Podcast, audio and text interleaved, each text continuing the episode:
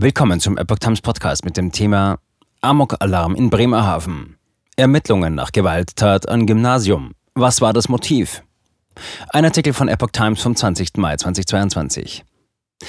Ein bewaffneter Mann dringt in eine Schule ein. Schüler und Lehrkräfte verbarrikadieren sich in Klassenräumen. Eine Frau wird lebensgefährlich verletzt. Die Hintergründe bleiben weiter unklar. Nach der Attacke in einem Gymnasium, bei der eine Schulbeschäftigte lebensgefährlich verletzt wurde, werden an diesem Freitag die Ermittlungen fortgesetzt. Ein 21-Jähriger soll mit einer Armbrust auf die Mitarbeiterin der Schule in Bremerhaven geschossen haben. Kurz nach dem Angriff nahm die Polizei den Verdächtigen in der Nähe des Tatorts fest. Ihm wird versuchter Mord vorgeworfen. Die Tatwaffe wurde nach Polizeiangaben beschlagnahmt, ebenso eine Schreckschusswaffe und zwei Messer. Das Amtsgericht Bremerhaven erließ am Donnerstagabend einen Haftbefehl gegen den 21-Jährigen. Er wurde laut Polizei in eine Justizvollzugsanstalt gebracht.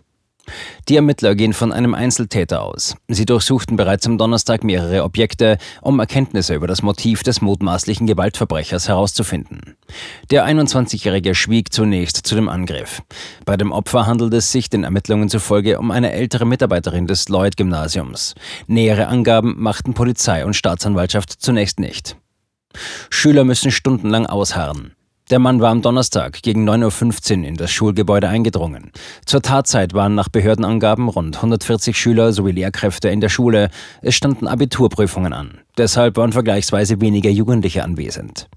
Während Spezialkräfte das Gebäude nach der Gewalttat durchsuchten, mussten die Schüler zum Teil mehrere Stunden in ihren Unterrichtsräumen ausharren. Wie die Stadt Bremerhaven mitteilte, wird es an diesem Freitag an beiden Standorten des betroffenen Gymnasiums seelsorgerische Angebote geben. Regulärer Unterricht finde nicht statt. Schülern, Eltern sowie dem Schulkollegium werde empfohlen, das Gesprächsangebot zu nutzen, verpflichtend sei es nicht. Die Betreuung der Kinder und Jugendlichen zu den gewohnten Zeiten werde sichergestellt.